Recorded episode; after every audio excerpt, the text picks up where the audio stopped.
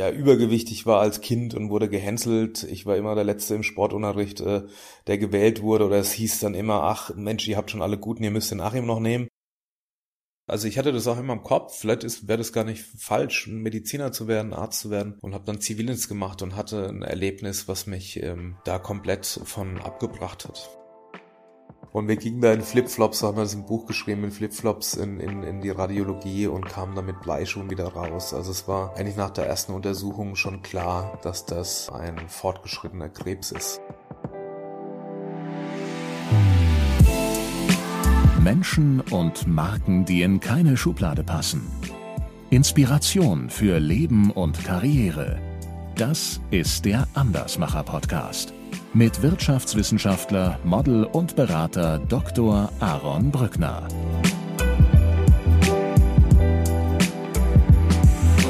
Achim, herzlich willkommen im Andersmacher Podcast.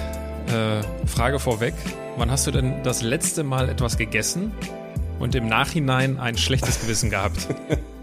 ich habe geahnt, dass die Frage kommt. Also herzlichen Dank, dass ich dabei sein darf. Ähm, was habe ich gegessen? Ich habe es wirklich geahnt und habe mir tatsächlich auf die Schnelle, weil ich heute Morgen die ganze Technik hier noch vorbereitet habe, mir einen Lebkuchen äh, äh, gegönnt. Ich habe äh, wahnsinnig leckere Lebkuchen geschenkt gekriegt von dem Drei-Sterne-Koch Christian Jürgens und das konnte ich mir jetzt nicht verkneifen, äh, ja, Lebkuchen zu essen. Heute Morgen, schon um 8 Uhr. aber aber mit schlechtem Gewissen oder ohne schlechtem Gewissen danach? Das ist das Problem, dass ich im Moment nicht so viel schlechte Gewissen irgendwie in, in puncto Ernährung habe und, und relativ viel esse, wenig Sport treibe und insofern äh, mein absolutes Höchstgewicht aktuell habe. Und das, das, das ärgert mich. Aber nee, schlechtes Gewissen habe ich beim Essen nicht aber danach. Klassiker, Klassiker. Ja, ja äh, genauso gesund wollen wir ja hier in unserer in unserer Unterhaltung starten und ich würde auch gerne dieses Gespräch mit meinem obligatorischen Steckbrief beginnen. Dein Name? Mein Name ist Achim Stefan Sam. Dein Alter? Bin 41 ist falsch. Ich bin 40 Jahre alt geworden in diesem Jahr. Deine Heimat? Meine Heimat ist äh, Hamburg. Deine Geschwister? Darf ich nochmal kurz zurückdrehen? Heimat Hamburg, ja, das ist richtig, aber ich habe, ja, das ist, das ist gar nicht so leicht, die Frage so schnell zu beantworten. Also meine Heimat ist natürlich da, wo ich herkomme auch, also Großwaldstadt am Main. Da sind wir auch sehr häufig wieder. Deshalb würde ich sagen, ich bin, ich habe, ich, was ist eigentlich das Plural von Heimat? Äh, mehrere äh. Heimate, gibt es das? He Heimateriche. Heimate, Heimateriche. Ich habe mehrere Heimateriche. Das ist Hamburg und das ist, das ist hier in Großwaldstadt und da, wo ich mich eigentlich wohlfühle, das ist dann Heimat. Ja. Deine Geschwister? Ich habe keine Geschwister, ich bin Einzelkind. Dein Vorbild? Dietmar Hopp. Weil? Weil er so wahnsinnig viel Gutes tut und ähm, so viel Häme einstecken muss und sich trotzdem treu bleibt und, und äh, das Geld sehr sinnstiftend einsetzt, das er hat und sehr große Verantwortung zeigt. Ja, wir werden, äh, so sagt mir nicht nur mein Bauchgefühl, sondern auch mein vorbereiteter äh, Plan für dieses Gespräch, früher oder später auf Dietmar Hopp zu sprechen kommen. Nicht unbedingt so im, in, einem, in einem schönen Kontext, aber das äh, werden wir äh, später herausfinden. Mhm. Äh, Achim, Achim, stell dir vor, du sitzt abends an einer Hotelbar was würdest mhm. du, was würdest du trinken? Was ist denn das für ein Abend? Corona-Abend? Also sitze ich da alleine an der Hotelbar? noch, noch ja, noch ja. Also ich, ich trinke ähm, so gut wie gar keinen Alkohol. Ähm, oder, oder gar nicht. Also wenn, wenn, dann lass es krachen, äh, dann, dass es auch richtig lohnt, aber ich bin jetzt kein Genusstrinker, der sich abends an der Bar einen Wein bestellt oder, oder einen doppelten Whisky oder einen Scotch oder so irgendwas. Ich würde mir tatsächlich eine Cola Light bestellen. Eine Cola Light. Mhm. Stellen wir uns vor, jetzt würde ich auch zufällig an diese Bar kommen und wir würden irgendwie ins Gespräch kommen. Und ja. äh, worüber, worüber würdest du dich am liebsten mit mir unterhalten an so einer Hotelbar, wenn man sich zufällig trifft? Ach, ich finde Menschen total spannend. Also ich würde mich mit dir tatsächlich über dein Leben unterhalten wollen. Also das, was du jetzt mit mir machst, würde ich vielleicht im umgekehrten Sinne, also mich würde es wahnsinnig interessieren, was du getan hast, um da zu sein, wo du bist was du schon erlebt hast. Also das, das ist das Schlimme bei mir, was heißt das Schlimme, aber Verena, meine Frau, sagt immer, das ist ja, mit, mit dir im Taxi fährt, ey, du quetscht ja die Taxifahrer aus. Das ist ja, ist ja nicht zu glauben und nervt schon fast. Sie dreht dann immer den Kopf weg und guckt aus dem Fenster, was es nicht hören kann. Aber ich unterhalte mich gern auch über Gott und die Welt und, und verteile die Welt auch gern neu und drehe es einmal wieder zurück. Also ich habe da ein großes Interesse an anderen Menschen und ich würde mich tatsächlich, ich, ich, ich würde wahnsinnig interessieren, mit wem du schon gesprochen hast, äh, mit wem du schon Podcasts gemacht hast, wie du dazu gekommen bist, wer überhaupt der Aaron ist. Das würde mich interessieren. Und wie du zu deinem Namen gekommen bist.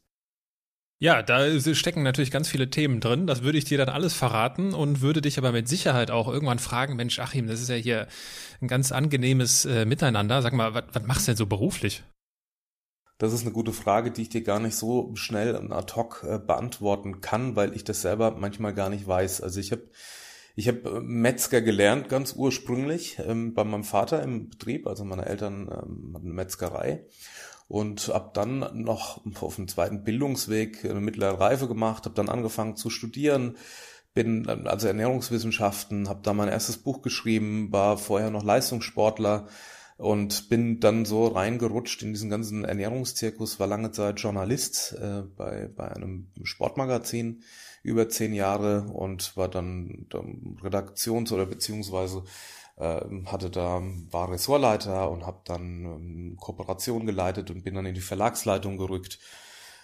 Parallel habe ich ein Unternehmen gegründet mit äh, dem Johannes Kerner und dem Werner Klatten zusammen. Wir haben ein, eine, eine Firma, die sich Athletic schimpft, gegründet und haben darüber mal, eigentlich meine Diplomarbeit oder erste Arbeit veröffentlicht. Es war die 24-Stunden-Diät und und so weiter. Also ich ich habe da hab zig Sachen gemacht und mache es nach wie vor und habe da jetzt äh, das ist echt so eine Schwierigkeit, die ich immer hab, mich da irgendwie genauso einzuordnen oder oder oder zu bezeichnen. Also Christian Frommert der ja auch schon bei dir war, ähm, Freund oder sehr enger Vertrauter von mir, der fragte mich kürzlich auch, ey, sag mal, Achim, wenn man dich mal irgendwo äh, vorstellt oder so, wie, wie, ich glaube, das war sogar in dem Zusammenhang mit dir und mit dem Podcast, äh, dass er mich da vorgeschlagen hat, wie, wie soll ich dich da überhaupt vorstellen? Also, also es ist, es ist äh, selbst für mich verwirrend, weil ich viele Sachen mache und viele Sachen einfach auch gerne mache.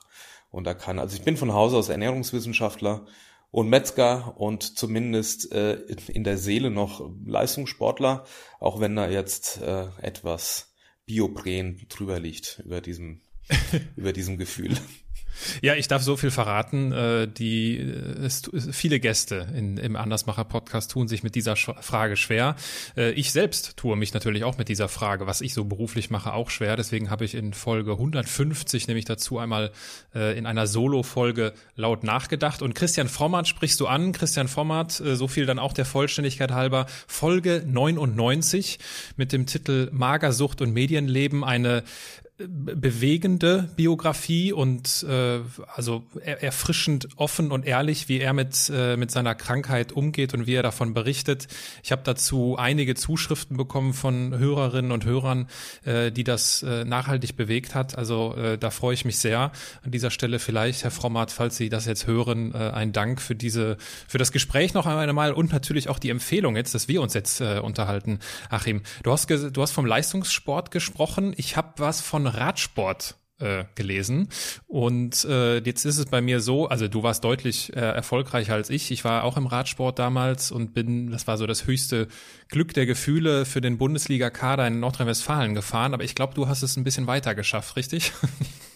Naja, also erstmal ist es schon, sagen wir mal, 30 Kilo her, meine aktive Zeit.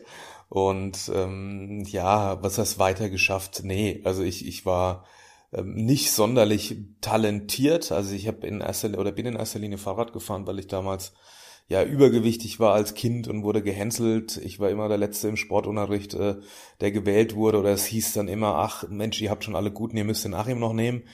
Und es ging mir irgendwann tatsächlich auf den Geist und ich habe dann angefangen mit meinem mit meinem Onkel, der ist sonntags immer hat eine Mountainbike-Tour gemacht durch den Spessart und Odenwald und irgendwann bin ich da einfach mitgefahren und am Anfang war das so, ach Gott, das war, ich, ich war dann einfach eine Woche K.O. und, und mausetot und dann wurde es immer besser und ich habe also ein Kilo nach dem anderen verloren und es wurde alles irgendwie besser äh, durchs Radfahren und habe mich dann, ja, das ging dann relativ schnell. Ich habe dann äh, ja, so Querfeldeinsport betrieben. Das ist so eine Wintersportart, so ein Hybrid aus äh, Straßenradfahren und Mountainbiken. Schon sehr alt, die Disziplin. Und da war ich recht gut gleich und bin dann Einsätze für die Nationalmannschaft gefahren. Also ich war kein festes Kadermitglied. Das war ich nur in Hessen im Landeskader. Aber so, ja, national war ich so unter den, unter den Top Ten und international auch mal, ja, das ein oder andere erfolgreiche Rennen gefahren. Aber die, die richtig guten, äh, das war schon eine ganz andere Liga. Ich war so ein bisschen Erzrivale oder mein Erzrivale war Fabian Wegmann, der dann für Gerold ah, Steiner ja. gefahren ist ja. und so. Aber das, äh, er hat mich dann auch schnell überholt irgendwann. was war denn, was war denn dein größter Sieg?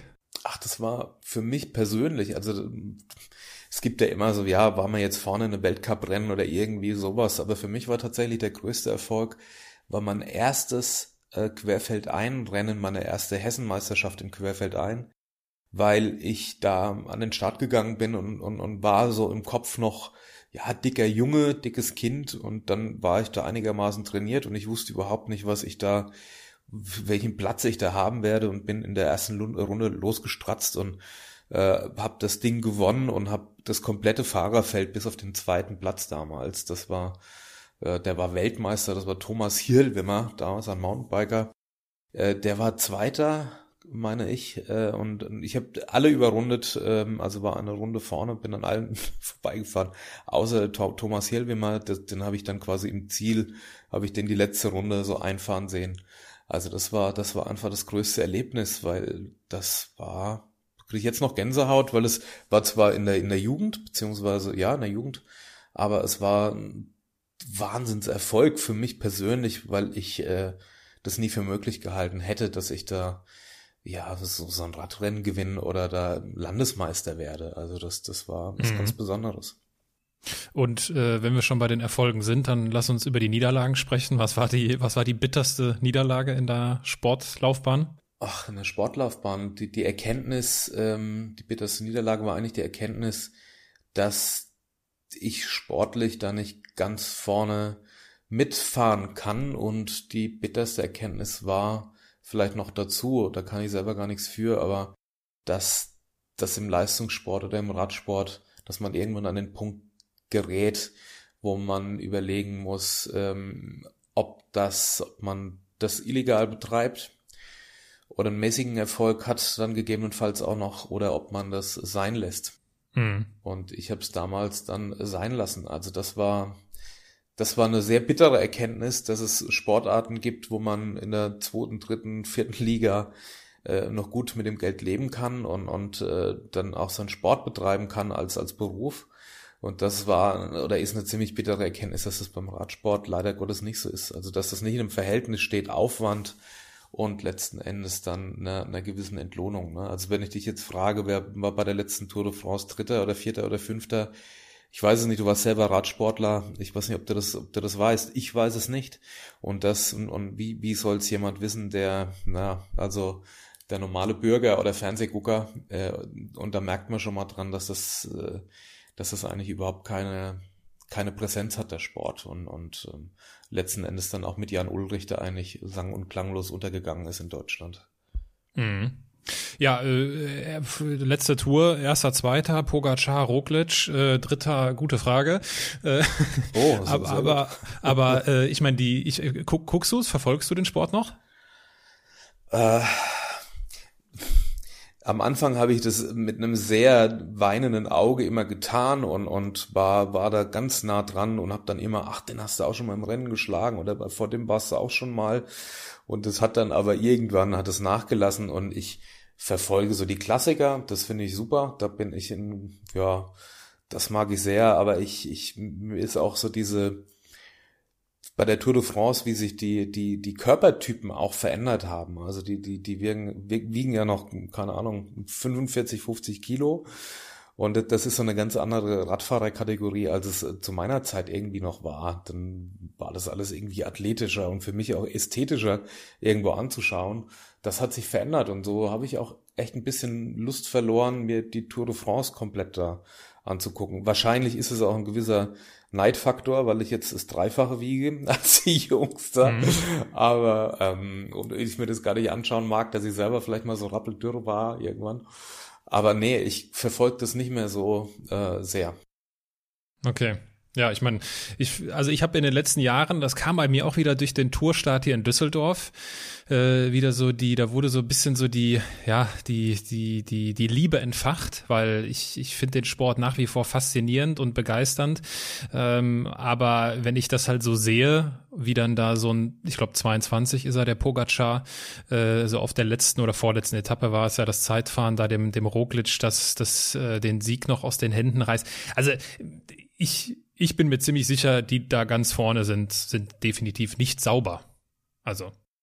Naja, die, ich, ich weiß es, das ist immer so eine, ja, also ich, Haken dran, ne? Also es wird, es wird wahrscheinlich oder mit Sicherheit auch so sein. Ähm, aber wir wollen es ja auch nicht anders sehen. Ne? Also ja, ja. Du, du willst ja, ja, auch nicht sehen als Zuschauer, dass die da irgendwie nach der zweiten Woche da, sagen wir mal, da hochkrebsen oder wir, wir sind ja auch, wir treiben ja auch den Sport letzten Endes zu, zu den, zu den oder in die absoluten Superlative und wollen es ja auch selber so, so sehen. Deshalb bin ich da so ein bisschen zwiegespalten und, und es ist für mich, ja, überall, so überall, wo Geld verdient wird, ähm, wird letzten Endes auch irgendwo betrogen. Ob es im Bauwesen ist, in der Politik oder sonst wo, wo es um was geht, geht es irgendwie auch ähm, zum gewissen Prozentsatz unlauter vor. Wo ich aber mir ganz sicher bin, ist, dass wenn man den Sport jetzt sauber bekäme, dann wären die Reihenfolgen und das Ranking wäre gar nicht groß anders, ähm, als, es, ähm, als es jetzt ist. Äh, das ist das Absurde. Und du machst auch aus einem Esel kein Rennpferd. Also wenn dir mhm. im Sprint immer der Meter fehlt, um da vorne mit reinzufahren, dann, äh, dann machst du vielleicht einen halben Meter gut, aber du wirst da nicht zum Sprinterkönig. Das, das, das habe ich tatsächlich gelernt und auch selber gesehen. Ähm, man muss ja schon ganz viel und eine ganz große Voraussetzung haben, dass man da auch so bestehen kann und da auch so vorne rein fährt. Deshalb ist, habe ich trotzdem einen unglaublichen Respekt vor diesem Sport, weil äh, was man muss sich ja mal vorstellen, wenn ich im Fußball in der zweiten Bundesliga spiele, dann, dann habe ich da noch ein gewisses, ja, eine gewisse Anerkennung und bekomme auch ein gutes Geld und, und kann damit einigermaßen über die Runden kommen und auch Familie, eine Familie ernähren. Wie ist es denn im Radsport, wenn ich da eben national ja. Äh, unter den Top Ten bin, was ja schon absolute Spitzen, Spitzenklasse ist, die, die trainieren ja ganz genauso wie ein ja. Olympiasieger und dann trotzdem Probleme habe, irgendeinen Sponsor zu, zu kriegen, das ist schon, das ist schon äh, ähm, ja eigentlich dramatisch, ne? Und ja. also eine Bekannte von mir oder ja, Freundin würde ich jetzt nicht sagen, aber so mal gute Bekannte, wir sind sehr gut bekannt und wir mögen uns sehr, wenn man Sabine Spitz sieht, die Mountainbikerin, die Olympiasiegerin war, eine Silbermedaille gewonnen hat und Bronze, also einer der ganz wenigen Athleten oder wenn überhaupt die Athletin, die alle drei olympischen Medaillen gewonnen hat und die jedes Jahr aufs Neue immer wieder Probleme hat, einen Sponsorpartner zu finden. Das ist, das ist schon, schon hart. Und äh, hm. dann kann ich verstehen, also das jetzt nicht in Zusammenhang bringen mit der Sabine Spitz, aber dann kann, könnte ich verstehen, wenn jemand wirklich nicht aus, aus den besten Verhältnissen kommt, sich dann nach oben strampelt und bei der Tour vielleicht um Platz 10, 15, 20 mitfährt. Und wenn es da nicht reicht, dass der alles gibt, um da zumindest aus seinem Sport auch was rauszuholen und auch damit, damit überleben zu können oder auch eine gewisse Präsenz zu haben. Da habe ich auch ein gewisses Verständnis. Ja, oder schlichtweg die Familie zu ernähren. Ne? Also wenn, so es, ja. wenn du in deiner Biografie so. alles auf die Sportkarte gesetzt hast und äh, sowas habe ich damals ja, du wirst das auch mitbekommen haben, es gibt diese Leute, die setzen alles auf diesen Sport und stellen fest, okay, mit Mitte 20, sie sind dann irgendwie doch nicht so gut genug und um, haben jetzt aber auch keine Ausbildung, haben kein Studium und nichts. Also das ist, da, da, da entstehen schon, schon Schicksale und deswegen, das ist, äh, das ist schon richtig. Und was du sagst, das will ich auch nochmal unterstreichen. Äh, bei Lance Armstrong ist es definitiv auch so, der hat in seinen Jugend- und Juniorenklassen alles in Grund und Boden gefahren. Und äh, das heißt, dieses, diese außergewöhnlichen Talente oder diese außergewöhnlichen Sportler, die dann an den Spitzen sich befinden, sei es dahingestellt, ob sie, ob sie äh, dopen oder nicht, die wären wahrscheinlich auch da, wenn sie, äh, wenn das Ganze sehr fair äh, verlaufen würde. Das sehe ich genauso, ähm, weil das ist einfach, äh, das, das, das kann man oder man kann es nicht und das ist in die Wiege gelegt.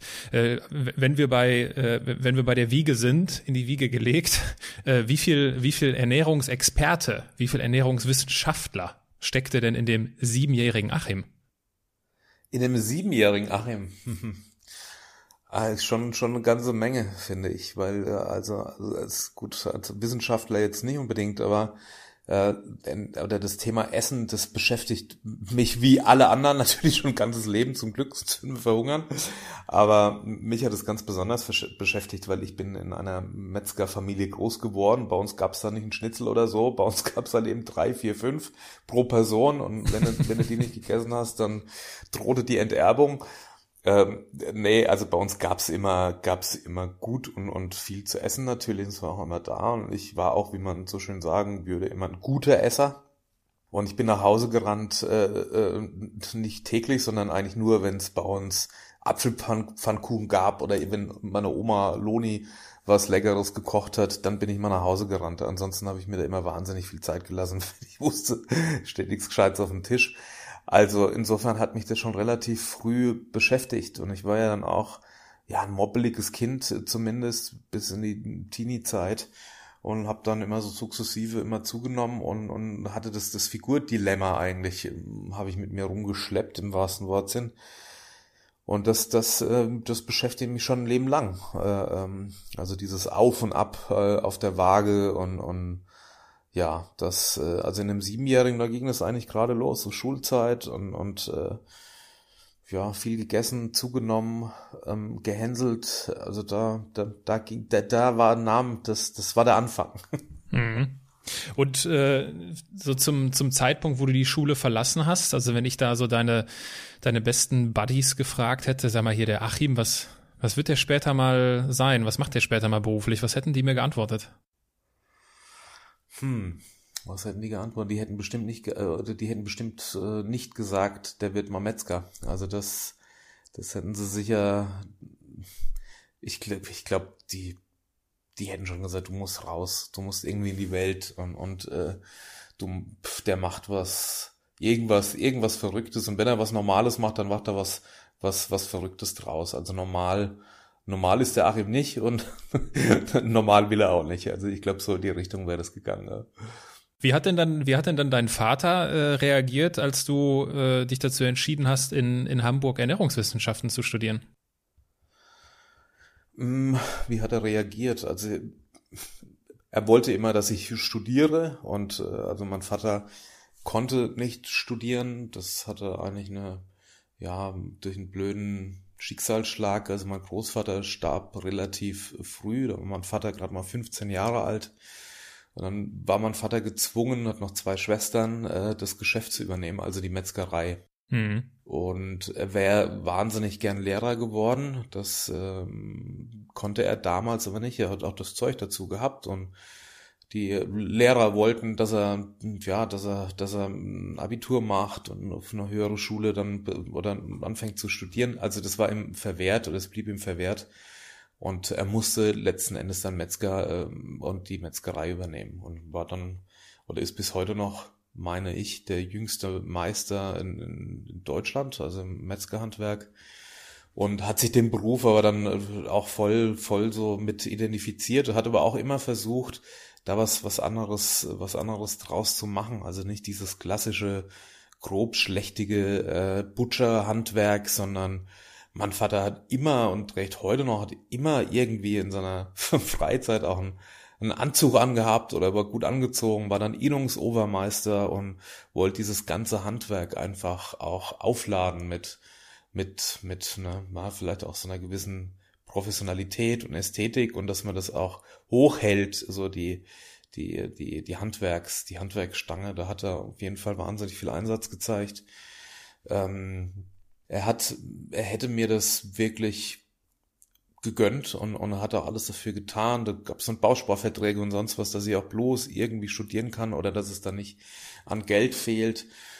Und naja, war ganz glücklich. Er war nur nicht so glücklich mit dem, mit der Fachrichtung. Also, dass ich Ernährungswissenschaften studiere, das war lange Zeit bei uns immer wieder ein Streitpunkt, dass er es doch gerne ge gehabt hätte, dass ich Medizin studiert hätte. Warum? Das, ja, das war immer so das, das, das Leitbild, ne? Also wenn du Pfarrer, Arzt, äh, das sind auch so, das sind auch so Berufe, da kann ja nichts passieren, das wird immer gebraucht und da, ähm, also das, das hat er, irgendwie war das seine Wunschvorstellung, der Achim, wenn der mal einen Doktortitel oder ein Arzt wird, so, also das mhm. noch sehr klassisch. Und ich hatte dann aber im Zivildienst ein, ein Erlebnis und äh, also ich hatte das auch immer im Kopf, vielleicht wäre das gar nicht falsch, ein Mediziner zu werden, Arzt zu werden und habe dann Zivildienst gemacht und hatte ein Erlebnis, was mich ähm, da komplett von abgebracht hat. Und äh, deshalb habe ich es dann nicht getan. Möchtest du möchtest, möchtest das mit uns teilen? Das Erlebnis? Ja, das kann mir, also das habe ich, glaube ich, so noch nie erzählt, aber das, das kann ich gerne teilen. Und zwar ich bei den Johannitern in Hanau Zivildienst gemacht und wir sind so medizinisch-technischer Dienst. Das war so meine Aufgabe, das ist so, so ein Mittelding oder war ein Mittelding zwischen Rettungswagen und, und Krankenfahrten.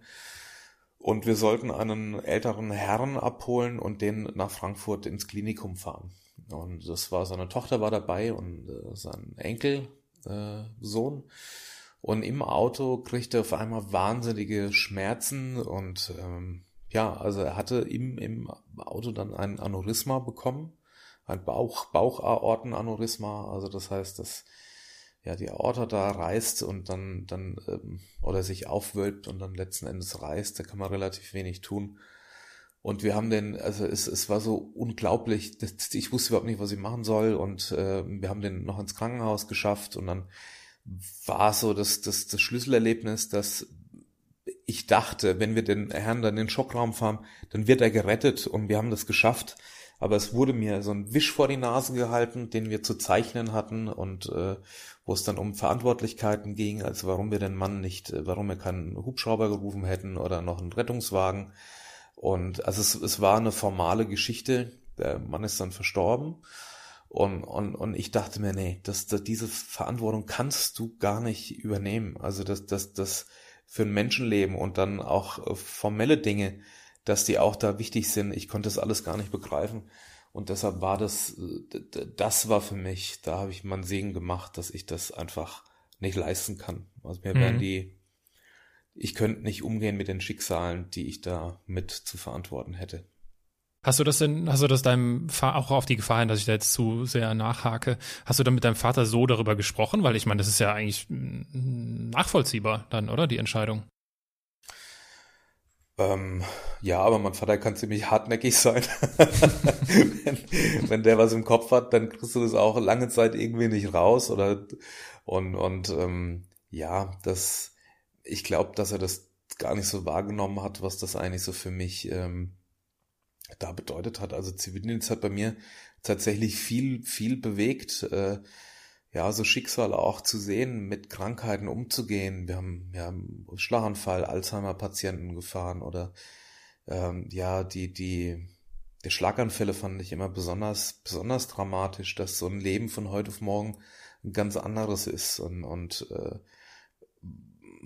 ja, da muss ich aufpassen, dass ich nicht anfange zu heulen. Also es gab da wirklich ganz viele Menschen, die, wo, wo, wo was auch schön war, wo man so vor Weihnachten in die Haushalte da geguckt hat und, und wie, wie viel Leben da trotzdem noch drin steckt, aber trotzdem sich das, das Leben dann vieles so selektiert und Menschen dann vereinsamen oder Leute, Menschen sich abkehren. Das muss sie ja dann später auch mal so in, in so eine Richtung auch erfahren ähm, das, das, das war mir schon, das schon früh gemerkt, dass das wirklich was bewirkt hat. Und da muss man, kann man auch mal die Frage stellen, ob das nicht tatsächlich sinnvoll wäre, dass man so, so eine Art äh, Zivildienst oder sozialen Dienst wieder, wieder einführt. Also mir, mir, mir hat das wahnsinnig viel gebracht für mein Leben. Es hat mir auch vorbereitet auf Dinge.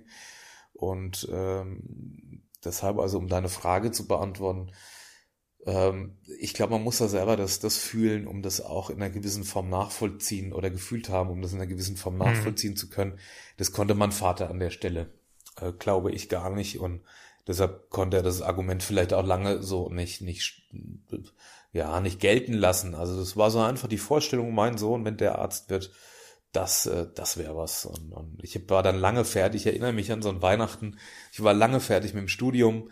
Ich hatte die ersten Bücher geschrieben und wir sitzen da am, am, äh, ja, am Festtisch und, und da sagt mein Vater, ja, also ich würde mir nochmal wünschen und ich würde es auch irgendwie möglich machen, dass du nochmal Medizin studierst. Und ich war mhm. da, bin da so die Karriereleiter gerade so nach oben geklettert und, und ich konnte es überhaupt nicht fassen und das war dann auch, dann ging es los, dann das Gezähler am, am Weihnachtsbaum. Ja, und der Streit. Ja, ich stelle mir das schwierig vor, ne, wenn so der, äh, wenn so ein, ein Elternteil halt ja doch irgendwie auch seine, seine, ja, so sein eigenes Glück in die Kinder dann oder in den Sohn in dem Fall projiziert, weil er halt diese Entscheidung so nicht treffen konnte. Ne? Und ich glaube, da steckt so auch ganz viel, oder wäre meine Vermutung, da steckt so ganz viel, ja, so seine, seine, ja, sein Hadern mit vielleicht auch seinem Schicksal äh, drin Klar. und dass er dann auch kein Verständnis dafür hat, dass du dann da irgendwie das machst, was er doch dann für dich am, am richtigsten hält. Also. Ja, es war für mich auch schwierig, weil natürlich will man auch die Anerkennung von den Eltern oder von dem Vater da ganz besonders für Dinge, die man einfach gemacht hat. Und für mich war ja das erste Buch zu schreiben, überhaupt zu studieren. Äh, Aaron, das war für mich, war für mich total äh, total irre. Das hätte ich auch nicht, ne? Also aus Großwaldscher damals, wenn man überlegt hat, wir hatten da studiert, ah ja, da war vom Doktor sowieso der Sohn, der hat jetzt da und da studiert. Für mich war das irgendwie so was ganz Besonderes, jetzt in Hamburg zu studieren. So habe ich das auch immer gesehen und, und, und, äh, und dann weiter noch, man hat Bücher geschrieben und man hat damit, man hat es schon mit wahnsinnig tollen Leuten da irgendwie zu tun und, und äh, ja, und dann kommt so immer wieder diese Frage auf den Tisch, das habe ich halt, das habe ich lange Zeit auch habe ich ihm echt übel genommen und, und aber da sind wir mittlerweile drüber. Es ist, aber es ist, ist so ein bisschen so, spiegelt auch so mein Getriebensein wieder. Also, dass man immer was Neues und, und äh, ja, nicht genug und sich so extrem reingräbt in Themen und da auch kein Ende sieht. Das, das ist wahrscheinlich auch dem Leistungssport oder dem Radsport so ein bisschen geschuldet, dass man ja eigentlich nie genug machen kann so, mhm. oder nie genug trainieren oder nie nie ausgefeilt hat an seiner, an seiner Leistung. Und das, das äh, hat sich so sehr übertragen eigentlich so auf mein Leben, dass ich kenne irgendwie nicht, es ist mal genug. Das sagt mir dann mein Körper immer so jetzt, äh, es geht nicht oder es ist, äh, es ist Schluss jetzt hier. Wir hatten am, am ja, jetzt kürzlich eine Produktion bei, bei Christian Jürgens am, am Tegernsee. Das ist den hatte ich ja eingangs schon mal erwähnt, der drei Sternekoch, von dem die Lebkuchen waren übrigens. und wir haben zusammen äh, Rezepte produziert für ein Magazin. Und ich, ich, wir waren, ich bin morgens um fünf Uhr losgefahren und war dann um zehn Uhr irgendwie bei ihm. Und dann haben wir den ganzen Tag produziert bis um neun und dann bin ich noch zurückgefahren äh, nach Großwaldstadt zu meinen Eltern, weil ich mit meiner Frau dann weiter musste nach, nach Heidelberg. Und ich war quasi 24 Stunden auf den Beinen. Das hätte ich vorher einfach mal locker weggesteckt. Jetzt merke ich, dass, dass, äh, dass es mich schon zwei Tage einfach wegreißt und ich da Regeneration brauche. Also, aber da in dem Moment gibt's für mich einfach da kein Halten und, und es geht einfach immer weiter und das, also ich habe im Kopf da irgendwie keine, keine Schranke, so, da darf ich keinen, keinen, der mich zurückweise, wenn mein Körper sagt mir dann, halt, stopp, äh, jetzt musst du mal, jetzt musst du mal langsam machen. Mhm. Ja, das ist ein schmaler Grad und wie vieles im Leben hat das halt auch so seine zwei Seiten. Ne? Also ich kenne so auch dieses mich in etwas hineinsteigern äh, und diese, dieser, ich, ich führe das auch immer auf meine Radsportkarriere in Anführungsstrichen zurück, dieses, diese Disziplin, die ich dann an den Tag lege und auch so dieses, ja, da gibt's dann auch keine Ausreden, das wird jetzt einfach gemacht und das wird durchgezogen und äh, wie du richtig schilderst, äh, ist das, glaube ich, eine Herausforderung da für sich irgendwie dann zu finden, okay, wann wann ist jetzt genug? Also ich könnte mir vorstellen, also ich, ich weiß gar nicht, müsste ich drüber nachdenken, wie, wie das denn bei mir ist, aber spätestens der Körper sagt einem Bescheid. Das kann ich mir sehr gut vorstellen. Ja, und, und das, das, das wird mit dem Alter natürlich nicht besser. Dann äh, mhm. fängt was an, wirklich weh zu tun, Rückenschmerzen oder sonst was. Und das, das ist auch was, was ich, da muss ich wirklich noch lernen. Also das, da hat mir meine, meine Frau Verena da vieles voraus, die selbst in der größten Not weiß, dass einfach Bewegung gut tut, Sport gut tut, eine gesunde Ernährung gut tut und, und sie macht es aus ja, weil sie auch Spaß macht und weil sie weiß, dass es sich damit was Gutes tut. Und bei mir ist es immer zielorientiert. Also ich vergesse mich zwischendrin und vernachlässige mich total. Damit meine ich meine, meine, meine Gesundheit. Und dann kriege ich wieder einen Rappel und habe da irgendwie ein Ziel und muss dahin. Also da gibt's eine ganz, da gibt's einen ganz großen Unterschied zwischen jemand, der das einfach macht, weil er, weil er das erkannt hat, äh, dass, dass es einfach gut ist, wenn man sich bewegt und wenn man gesund ist. Und es gibt Menschen wie mich, die das irgendwie immer aus einem, die immer eine gewisse Zielsetzung haben müssen. Also, mhm. und das, das habe ich mir aber auch vorgenommen, dass ich da wirklich was dran drehen muss, dass man sich um sich selber kümmert, äh, bevor man auch letzten Endes dann anderen auch helfen kann, dass man einfach selber dabei bleibt und, und aufrecht bleibt. Ne? Mhm. Ja, das ist sicherlich ein Thema, was bei dir äh, in den letzten Jahren sehr stark an Bedeutung gewonnen hat. Du hast eben davon erzählt, äh, von den Erlebnissen da im, im, im Rettungswagen äh, und die, die, ja, diese, die Schicksalsschläge, die Schlaganfälle, die besonders tiefe Spuren hinterlassen haben bei dir. So dieses, dieses, ja, das, das so mitzubekommen, dass von heute auf morgen das Leben ganz anders aussehen kann. Und äh, du beziehungsweise ihr habt ja auch genau das erlebt. Also äh, ich habe bei dem äh, bei eurem Buch habt ihr das kurz äh, kurz umschrieben als äh, der Krebs klopft nicht an. Mitten im Sommer 2018 marschierte er in unser Leben und riss alles ein. Unseren Alltag, unsere Zukunft, unsere Hoffnung. Hm. Was ist was ist da passiert, Achim?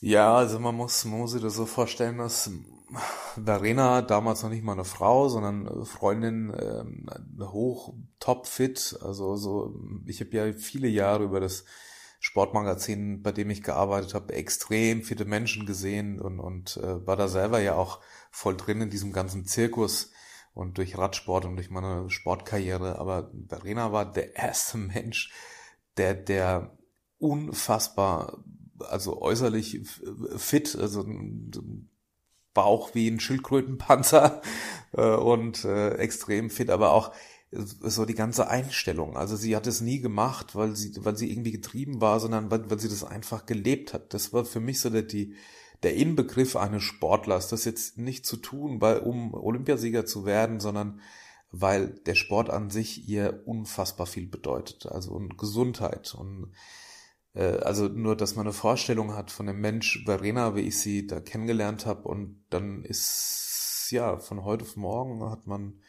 wir waren zusammen mit Griechenland im Urlaub und dann lag sie bei uns zu Hause, wir kamen zurück äh, in der Hängematte und ich habe sie so an der Seite gestreichelt und, und habe gemerkt, dass da irgendwie ein Hubel ist, so äh, seitlich. Und äh, dann hatten wir, dann habe ich sie angeguckt und gesagt, hm, was ist das denn? Und dann hat gesagt, das wird irgendwie ein geschwollener Lymphknoten sein oder so. Aber wir wussten da beide instinktiv, das ist irgendwie nichts Gutes. Das war wie so ein, ja, das haben so ein siebter Sinn, haben die Bären, die Fledermäuse, die Rehe. Äh, wir wussten beide, da, da, das, das ist nichts Gutes. Und dann, ja, sind wir in die Radiologie gefahren und, und da hat sie eine Untersuchung gehabt. Das hat natürlich alles Zeit gedauert, bis man das dann organisiert hatte. Aber als wir dann da saßen, das war ja Hochsommer äh, und wir gingen da in Flipflops, haben wir das im Buch geschrieben, in Flipflops in, in, in die Radiologie und kamen dann mit Bleischuhen wieder raus. Also es war eigentlich nach der ersten Untersuchung schon klar, dass das äh, ein fortgeschrittener Krebs ist. Und ähm, da ist von heute auf morgen alles wirklich anders. Also man kann es noch gar nicht so, man fühlt es nur, dass das wie so eine Abrissbirne ist, äh, die da auf einmal so in, in, in das Leben fliegt und dass sich alles verändert, ob es Beruf ist, ob das Familie ist, ob das Freundeskreis ist. Es wird alles anders und es kriegt alles eine andere Bedeutung. Mhm. Und das ist uns damals passiert. Also dieser, da sitzt diese hochfitte, top trainierte Frau, die in dem ganzen Leben keine drei Paracetamol genommen hat, die noch nie geraucht oder äh, Alkohol oder Drogen konsumiert hat, die, die wirklich da hochfit sitzt und die ist auf einmal todkrank und das konnte ich oder kann es bis heute eigentlich gar nicht glauben. Das ist uns passiert, ja. Und jetzt ist es ja so, wenn ich das richtig äh, verstanden habe, dass äh, keine Chemotherapie anstand und das ist aber nicht unbedingt eine gute Nachricht gewesen, sondern eigentlich eine schlechte, weil es sich anscheinend so darstellte, dass es schon zu spät für Chemo ist, richtig? Na, wir wurden fälschlicherweise immer so als oder werden so als Chemotherapie-Gegner dargestellt. Das ist nicht so. Ähm, das, das, was wir versuchen zu, zu oder deutlich zu machen, ist, dass es eine oder immer mehr individuelle oder personalisierte Therapien geben muss. Das heißt, man muss, also man kann sich das kaum vorstellen, das konnten wir auch nicht, ähm, Patienten werden, also wenn man jetzt Darmkrebspatienten hat, die werden zu 100 Prozent nicht individuell behandelt, sondern mit einer bestimmten Chemotherapie bekommen die über eine bestimmte Zeit, ein gewisser Zyklus. Ähm, das ist, glaube ich, Felfax heißt das, ähm, die, die Chemotherapie.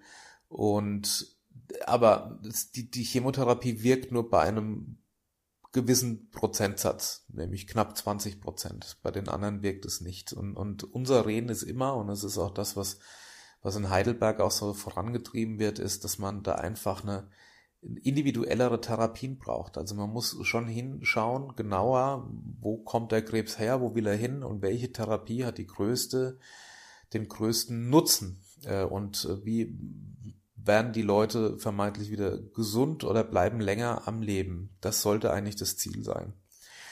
Und das ist mit der Leitlinie eigentlich so, also wir sind überglücklich, dass es sowas wie medizinische Leitlinien gibt. Die gibt es ja beispielsweise in den USA nicht. Das heißt, Patient A muss mindestens Therapie A, B oder C bekommen können. Äh, und das sind eben Standardtherapien, die auch ja, ja, von, von Pharmakonzernen äh, werden Blockbuster entwickelt, die natürlich auf möglichst viele Personen äh, anwendbar sind. Mhm. Und das und beim Krebs ist es allerdings so, dass Krebs eine individuelle Erkrankung ist. Also nehmen wir diese 100 Darmkrebspatienten her, die ein Medikament bekommen in der Ersttherapie. Die haben aber alle haben Darmkrebs, aber alle sind individuell erkrankt mit unterschiedlichen Krankheitsverläufen, unterschiedlichen Genesungsverläufen und unterschiedlicher Ansprechbarkeit auf Medikamente. Und das haben wir am Anfang letztlich auch erkannt. Also eine Chemotherapie wird bei einem palliativen Stadium, also bei einem weit fortgeschrittenen Krebs, wie es leider bei Verena von Anfang an der Fall war, ist es so, dass du mit einer Chemotherapie ähm, die Zellen erwischst oder erwischen kannst, die sich schnell teilen. So, und das, also die, die Krebszellen, deshalb gehen dann bei Chemotherapiepatienten gehen auch die Haare aus und äh, oder haben Probleme mit den Fingernägeln und so. Also alle, alle schnell teilenden Zellen werden angegriffen. Gut wie böse. Bei einem systemischen Krebs, fortgeschrittenen Krebs, wenn der metastasiert ist, ist es so, dass der Krebs eigentlich schon den Zugang in die, in den U-Bahn-Schacht des Körpers gefunden hat. Das heißt, er ist unterwegs, teilt sich noch nicht, also die Zellen, und deshalb kriegt man die auch mit der Chemotherapie nicht. Und da ist eben ein Stück weit eine Gefahr, dass man, ähm, also man kann nicht heilen mit der Chemotherapie, weil es sogenannte Schläferzellen gibt, die irgendwo im Gewebe sitzen und die dann, wenn der Organismus geschwächt ist durch eine Chemo, auch äh, naja, zutage kommen können oder, oder sich dann anfangen schnell zu teilen und neue Tumore oder Metastasen bilden. Und das ist der Grund, warum man da eigentlich keine Chemotherapie ähm, oftmals mehr macht, äh, sondern äh, dann eine Leitlinientherapie oder wenn es denn möglich ist, eine zielgerichtete Therapie dann einleitet, wie eine Antihormon, Hormontherapie, das war bei Verena der Fall. Also man kann Menschen in einem metastasierenden Stadium oder bestimmte Krebsarten gelten als nicht heilbar laut Leitlinie. Und das wollten wir halt so nicht akzeptieren äh, und, und haben dann nach anderen Möglichkeiten noch ge gesucht nach individuellen Möglichkeiten, aber nochmal, um das klarzustellen, Verena und ich, wir sind oder waren nie Gegner einer Chemotherapie, sondern haben nur immer sozusagen versucht zu sensibilisieren, dass man gleich von Anfang an hinschaut, was ist die bestmögliche Therapie für mich, für den jeweiligen Patienten. Und dass es nach wie vor sowas gibt wie ein Leitlinien- oder Blockbuster-Denken und dass man äh, das aufbricht und auch andere Möglichkeiten aufzeigt. Also darum ging es uns. Ne? Also mhm. Larina bekommt jetzt auch eine Chemotherapie. Die bekommt sie, um den Krebs ähm, kleiner zu machen, also vorbereitend auf die nächste Therapie, die ansteht. Das ist so eine, ja, eine Zelltherapie, T-Zelltherapie. Und dann versucht man den Krebs kleiner zu machen. Bei ihr war aber klar, dass selbst wenn der Krebs jetzt komplett weg ginge durch die Chemotherapie, dass langfristig einfach die hohe Wahrscheinlichkeit besteht, dass so ein Krebs wieder zurückkommt, weil diese Schläferzellen irgendwo sitzen, die man durch eine Chemotherapie eben nicht erwischen würde. Und ähm, deshalb guckt man einfach, was gibt es, was gibt es für, für andere, für, für individuellere oder personifiziertere Therapieverfahren. So, das war eigentlich so von Anfang an das Ziel Also nicht klassisch jetzt die, äh, die, die Leitlinien ähm, so abzuklappern, bis dann nichts mehr wirkt, ja, und bis man an so einem Punkt steht, ähm, ja, dass, dass, dass man sich wirklich anhören muss, so, wir haben jetzt alles gegeben und alles probiert, sondern dass man rechtzeitig einfach schaut, kann man denn durch eine andere Therapie den eigenen Organismus nutzen, äh, sich gegen den Krebs zu richten. Also gibt es Therapieverfahren, die, wie, dass man rauskommt aus diesem Palliativstadium. Das ist mhm. was, was ich einfach so einfach ganz dickköpfig nicht akzeptieren wollte. Ich habe mir gedacht, nee, das, das, das, das, das kann nicht sein. Ich muss was tun. So und ja. Ja, und in dem Zusammenhang äh, kommt äh, Dietmar Hopp wieder ins Spiel. Ne? Also wenn ich das richtig verstehe, ist äh, seit ihr oder ist Verena in, in Behandlung in Heidelberg in einer Einrichtung, die quasi äh, den, die, die Forschung und auch alle Ressourcen Dietmar Hopp zu verdanken hat, oder?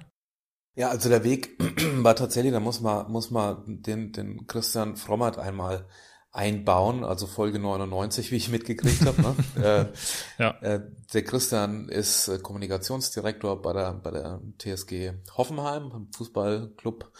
Und der Christian, ich kenne Christian schon seit vielen Jahren und habe auch äh, ihn, wir sind seit vielen Jahren eng befreundet und ich habe ihn so auch durch die Magersucht mitbegleitet und habe ihn da versucht auch ähm, zu, bestmöglich zu unterstützen und einfach auch da zu sein. Und ich habe ihm das erzählt mit Verena und dann sagte er, also man muss ja irgendwo hin, auch mit dem, also man sucht sich schon irgendwie so seine Gesprächspartner, mit dem man, wenn so eine Diagnose kommt, mit dem man regen Austausch hat. Und Christian war einer von meinen Rettungsteam so gefühlt oder von, von, einer, von so einer Taskforce, die ich mir so zusammengebaut habe äh, in dieser Zeit. Und äh, Christian sagte dann, du, ich war kürzlich äh, äh in Heidelberg in der Onkologie, beziehungsweise am NCT in Heidelberg.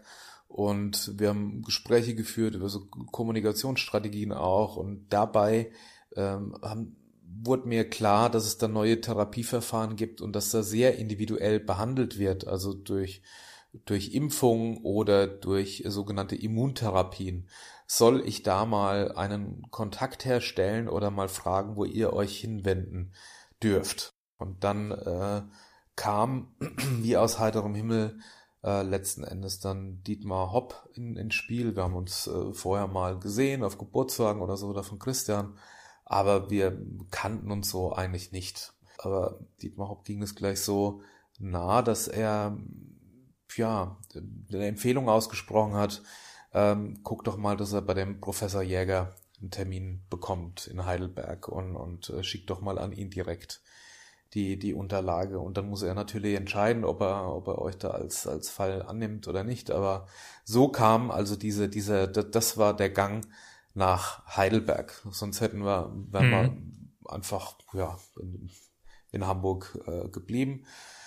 Und dann sind wir da, ja, recht zügig dahin gefahren. Wir haben dann auch Gleisköfferchen gepackt und sind nach Heidelberg. Mhm. Und saßen da vor, vor Professor Jäger. Und das war ein, ein Segen, äh, schon überhaupt da zu sitzen, weil wir haben bis dato immer nur gehört, so, okay, also es ist geringe Lebenserwartung äh, oder sehr stark eingeschränkte Lebenserwartung. Man hat sowas von zwischen drei und maximal fünf Jahren äh, hieß es da in dem Befundungsgespräch. Es gibt ja so ein paar lebensverlängernde Maßnahmen, aber irgendwann kommt dann Tag X und da kann man nichts mehr machen. Und also wir, wir kamen aus der Hölle und, und saßen da plötzlich in Heidelberg und äh, und Jäger war wie, wie, oder ist wie so eine Lichtgestalt, der einfach dann sagte, ja, also sie sind aus dem und dem Grund ja hier und sie schauen nach, was gibt es noch für Möglichkeiten. Und ähm, also ich kann Ihnen sagen, wenn, äh, wenn das, das können wir probieren, wenn das nicht funktioniert, dann machen wir, können wir das probieren, wenn das nicht funktioniert, dann können wir das machen und wenn das nicht funktioniert, dann haben wir immer noch die Möglichkeit, dass wir über, über diese Therapie anwenden und wenn wir da scheitern, gibt es die Möglichkeit. Also es mhm. war ein, eine, eine schier endlose Verkettung von Möglichkeiten und nicht von, es ist nichts mehr möglich. Und das war schon für den Kopf äh, und für Verena und mich das war so der, der komplette Turnaround. Also wir waren so von, oh Gott, es hat jetzt morgen alles ein Ende, ähm, hin zu, es gibt da doch noch Licht am Ende des Tunnels. Und da sprechen wir von Therapiemöglichkeiten, die da genannt wurden, die natürlich sehr individuell sind. Also das heißt, da wird genau hingeschaut, man verbindet an dem NCT in Heidelberg die klassische Leitlinientherapie mit der experimentellen Forschung. Also man legt beides übereinander. Das heißt nicht, dass man ein Therapieverfahren ablehnt, sondern man versucht die bestmögliche Therapie für den jeweiligen Krebspatienten zu finden. Und zwar anhand der einer Genanalyse oder einer Sequenzierung. Und äh, das ist schon so irre, ne? wenn man überlegt, äh, wann die, die, in dem Jahr, als die Flugzeuge in New York in die, in die Hochhäuser rein sind, in dem Jahr wurde auch die menschliche DNA erst entschlüsselt. Das heißt, vorher mhm. wussten wir gar nicht, was unterscheidet uns eigentlich von einem Schimpansen. Und das kann man jetzt bei jedem Menschen für relativ kleines Geld äh, kann man das machen und sieht dann auch, wenn man das zu analysieren weiß, was ist das jetzt genau für ein Krebs, wo kommt der her, wo will der hin und welche Therapie kann da womöglich am besten helfen und gibt es sogenannte Targets, die man da sehen kann, also Ziele, wo man versuchen könnte, das eigene Immunsystem, den eigenen Organismus wieder so zu sensibilisieren und, und scharf zu stellen, dass es diese Zellen erkennt und dann auch ganz gezielt zerstört. Das ist ja so, dass äh, Krebs ein, oder für das Immunsystem dann nicht sichtbar ist. Das wird toleriert, es wird so gesehen als eigene, eigenes Zellwachstum und deshalb wird es vom Immunsystem ignoriert. Und da versucht man eben durch die neuen Therapieverfahren ganz individuell auf der DNA-Basis diese Ziele zu, zu, zu suchen und, ähm, und dann das Immunsystem wieder so zu triggern, dass es diese Krebszellen wieder erkennt und auch bekämpft. Jeder von uns hat jeden Tag Hunderttausende von, von Krebszellen in sich, aber unser, unser Immunsystem erkennt diese Zellen, bekämpft die und schaltet die aus. Mhm. Durch irgendeinen blöden Zufall, das können Umweltgifte sein, das kann Stress sein, das kann etwas sein, was dich nervt, äh, ähm, oder eine andere, eine andere Erkrankung oder ein Infekt, äh, eine Grippe, was weiß ich. Dann schaut das Immunsystem weg, der Krebs sieht die Chance und wächst und dann ähm, erkennt das Immunsystem den Krebs nicht mehr und das ist dann letzten Endes die, die Krebsentstehung. Normalerweise ist es aber so, dass das Immunsystem eine gute Sichtbarkeit hat oder der Krebs eine gute Sichtbarkeit und, und das Immunsystem erkennt und auch bekämpft. Und das versucht man mit diesen, mit diesen Immuntherapien einfach ähm, ja, ganz zielgerichtet einzuleiten. Im Prinzip kann man sich das vorstellen wie ähm, im positiven Sinne, wenn jemand ein Organ transplantiert bekommt, und der Körper stößt es ab, was man in dem Fall nicht will, aber es kann tatsächlich vorkommen. Und dann ist der Körper, also das Immunsystem, in der Lage, binnen weniger Stunden ein Kilogramm schweres Organ wie eine Leber komplett zu zerstören. Aber, und es ist das Besondere, alles andere, das Gewebe drumherum, bleibt völlig intakt. Es wird nur dieses Organ zerstört. Und das versucht man im positiven Sinne jetzt zu nutzen in der Onkologie, dass man versucht, das Immunsystem so zu triggern und so zu programmieren, dass es eben ganz gezielt den Krebs wieder bekämpft. Also das heißt, es wäre die schonendste Therapie überhaupt, wenn man es hinbekommen würde, das Immunsystem so auszusteuern, dass es nur den Krebs erkennt und alles andere in Ruhe lässt. Und das ist der große Unterschied eben zu einer Chemotherapie. Eine Chemotherapie ist in vielen ja, bei vielen Krebserkrankungen nach wie vor unerlässlich. Äh, aber eine Chemotherapie zerstört eben gute Zellen wie böse Zellen. Also der gesamte Organismus wird äh, geschädigt. Und das ist bei einer spezifischen Immuntherapie nicht so. Da versucht man eben diese Zellen so auszusteuern, dass das Immunsystem den Krebs wieder erkennt, alles andere in Ruhe lässt. Im Prinzip wie, ja, wie bei jeder Grippe oder bei jedem, bei jeder Erkältung, ja, erkennt das Immunsystem den Erreger oder das Virus und stellt sich dagegen und, und bekämpft den. Und so muss, das ist eigentlich die, die Zukunft oder da geht's im Moment hin. Und das sind diese individuellen Therapien. Mhm. Und die sind, äh, und die, und das initiiert oder forciert äh, Dietmar Hopp, den jetzt, das muss ich vielleicht nochmal dazu äh, ergänzen, äh, seines Zeichen Mitbegründer von SAP, äh, einer der reichsten Menschen in diesem Land und nicht unbedingt als äh, ja, äh, Forscher oder Ressourcenbereitsteller für die medizinische Forschung bekannt, sondern wahrscheinlich eher dem der breiten Öffentlichkeit äh, so im Zusammenhang von Fußballplakaten, die im Stadion aufgehangen werden, äh, wo sich ja ganz klar äh, ziemlich unter der Gürtellinie gegen ihn geäußert wird. Und äh, aus meiner Sicht ist das mal sehr wohltuend, weil mir das jetzt schon an vielen anderen Stellen auch begegnet ist, hier diese andere Seite zu betonen, dass äh, Dietmar Hopp äh, einiges zu verdanken ist.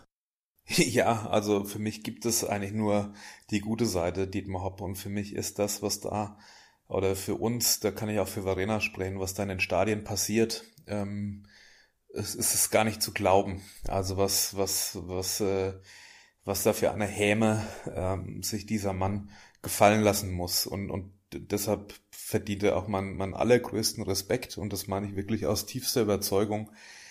Man muss sich ja mal vorstellen, egal wo, wenn jemand so viel Geld verdient hat, wird er in den allermeisten Fällen abgefeiert. Wenn ich Larry Ellison oder sonst wen sehe oder äh, XY Walt Disney, die, die sich dann noch irgendwie mit Yacht und Düsenchat irgendwelche Spielchen da liefern und die werden da hochgehalten und bei uns sitzt, sitzt einer, der bleibt hier in Deutschland, bezahlt hier seine Steuergelder, wirklich in, in sehr hoher Höhe und, und macht mit, mit seinem privaten Geld, gibt das zu groß, zu allergrößten Teilen in Stiftung äh, und, und äh, also es ist, ich, ich weiß gar nicht, wo man da, wo man da überhaupt anfangen soll. Ähm, dem, dem, dem man ist wirklich so viel zu verdanken. Und das, was er auch gar nicht so in die Welt trägt, äh, dass das, das, das für mich das allerletzte ist, äh, wenn man ihn da mit, mit Hasstiraden im Stadion niedermacht. Das ist was, was ich, äh, oder auch durch Kommentare, die in, in, in der Presse da ab und zu zu lesen sind, das ist für mich überhaupt nicht nachvollziehbar, wie so ein Denken überhaupt, das ist richtig erschreckend, wie so ein Denken überhaupt stattfindet. Also muss ich vorstellen, er ist hier in Deutschland, bezahlt hier seine Steuergelder, wird hier noch beschimpft, ähm, bleibt trotzdem hier, geht nicht irgendwo auf ein Innensteuerparadies oder sonst was oder fährt mit einer Yacht um die Welt und lässt sich von Kopf bis Fuß bedienen. Nein, der ist wirklich da und er schaut vor allem auch hin und kann auch Leid und Elend nicht sehen und versucht, dieses Thema Krebs zu lösen und, und äh, nachhaltig zu lösen. Wir hatten ein Gespräch mit ihm und da hat äh, Verena ihn gefragt, warum er das denn tut. Also, weil ihr wurde das so bewusst, was Dietmar Hopp da alles zu verdanken ist. Ne? Also wenn man sieht, dass Natürlich kann man Pharmakonzernen keinen Vorwurf machen, aber die sind in erster Linie an Blockbuster-Medikamenten interessiert und nicht an Einzelschicksalen. Mhm. Und äh, das ist das, was Dietmar Hopp ebenso fördert mit dem NCT oder mit dem Professor Jäger in Heidelberg, dass man einen individuellen Ansatz finden müsste. Da kann die Pharmaindustrie ja gar nicht groß in, in, interessiert sein, weil der Aufwand ja wahnsinnig groß ist, überhaupt äh, bestimmte Verfahren zu entwickeln, dass man individueller therapieren kann. Also beispielsweise, dass man eine Genanalyse macht und erstmal hinschaut, ja, wo kommt das her, wo will das hin? Und das, das, also es geht um nicht darum, jetzt Einzelpersonen zu helfen, sondern dass man diese, diese Verfahrenstechnik, diese, diese Medizin, die individuelle Medizin nach vorne treibt, dass die in Zukunft Einzug hält in die alltägliche Medizin. Das ist eigentlich so das, das worum es, worum es geht. Und da ist Dietmar Hopp wahnsinnig viel zu verdanken. Er fördert ja auch, da gibt's so ein, ja, ich sag mal in Anführungszeichen, ein NCT oder so eine Einrichtung jetzt für Jugendliche und Kinder, die soll es geben in Heidelberg. Und es dauerte da auch zu lange und dann hat er gesagt, Mensch, da muss ich doch da Geld hingeben, dass das schneller passiert. Also es ist durch und durch einfach ein, ein guter Mensch. Und ähm, ich frage mich, was sich da manche raustun äh, und, und ihn so als den Henker des Fußballs oder äh, bezeichnen. Und, und das ist ja noch milder ausgedrückt, was da in den Stadien so passiert. Und ich frage mich vor allem, und das muss man auch mal in aller Deutlichkeit vielleicht sagen, warum stellt sich keiner dagegen? Warum nimmt man das so hin? Es gab ja nur ein Spiel, wo man da mal ein bisschen rebelliert hat, aber mhm. ich finde, sowas darf nicht sein.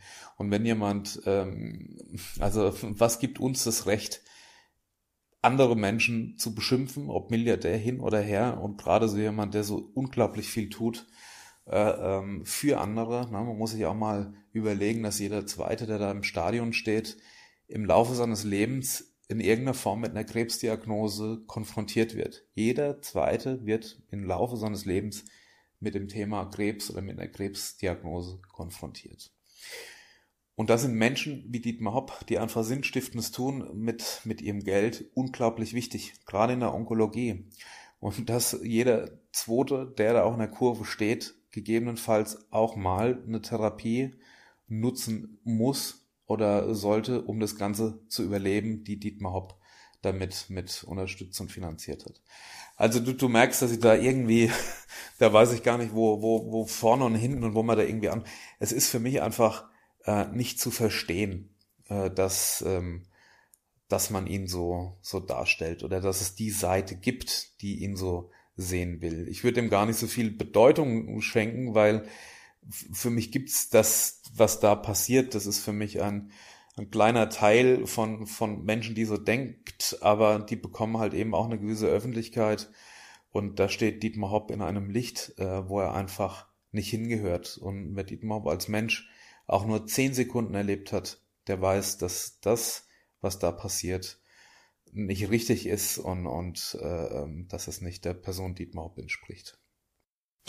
Lass uns, äh, bevor wir eine, eine Dietmar Hopp Podcast-Folge produzieren, ähm, die müsste man dann wahrscheinlich schon mit ihm selbst machen, äh, lass uns doch äh, nochmal zurückkommen auf, auf euch, eure Situation. Wir hatten ja ursprünglich oder ich hoffe, dass es die Idee nach wie vor noch gibt, auch ein Gespräch, äh, ein separates Gespräch mit Verena zu führen. Ihr scheint es jetzt aktuell gesundheitlich nicht so gut zu gehen, dass wir jetzt erstmal gesagt haben, wir führen jetzt erstmal unser Gespräch und wir können ja schauen, ob das vielleicht ein andermal passt. Ich habe von ihr gelesen, äh, dass sie mal, oder sie hat in einem Interview hat sie gesagt, ich bin viel mehr ich.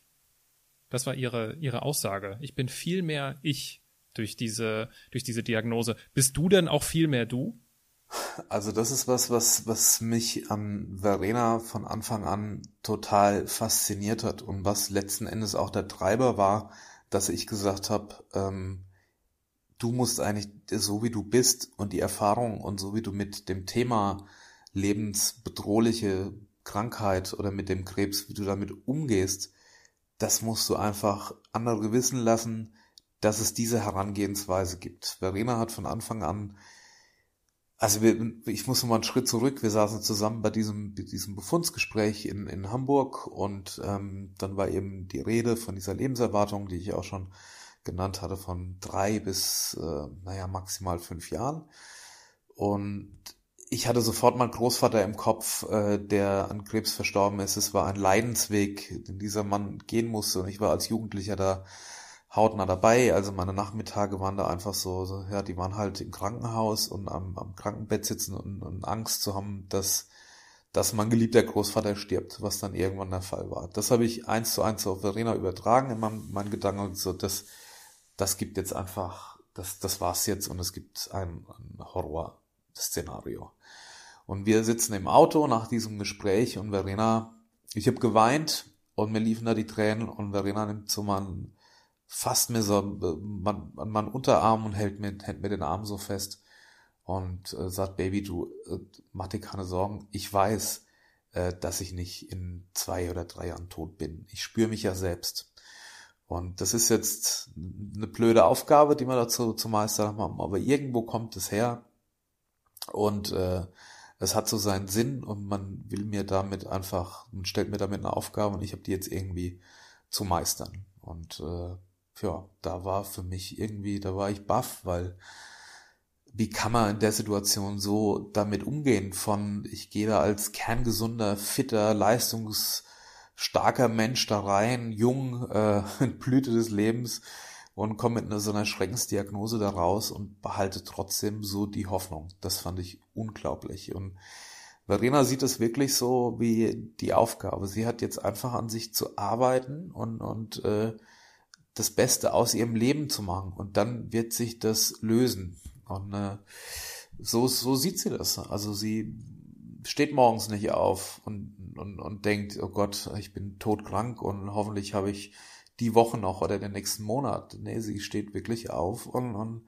ist der festen Willens, das Beste aus dem Tag zu machen. Und sie freut sich des Lebens.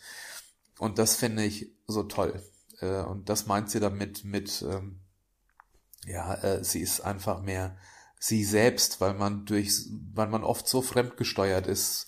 Wie oft macht man was, weil man denkt, äh, ja, das ist für den anderen wichtig oder das wird von einem erwartet. Äh, na, äh, man setzt sich irgendwo hin und guckt zusammen Fernsehen, obwohl man irgendwie doch gern was anderes machen würde oder ein anderes Programm gucken würde. Jetzt so ein kleinen Beispiel. Und das, äh, da ist Verena einfach anders geworden. Sie macht Dinge, die, die, die sie selbst wichtig findet, wo sie an sich arbeiten kann, was, äh, was ihr was, was bringt, wo sie Freude hat und, und äh, also es ist wie auch so ein Stück weit wie ein Destillat äh, des Lebens. Es wird vieles auch besser durch so eine Krankheit. Das hört sich da irgendwie fast perfide an, aber es ist tatsächlich so. Und es ist bei mir auch so. Ähm, man kann es so betrachten, also es verabschieden sich Freunde, was ich nie gedacht hätte.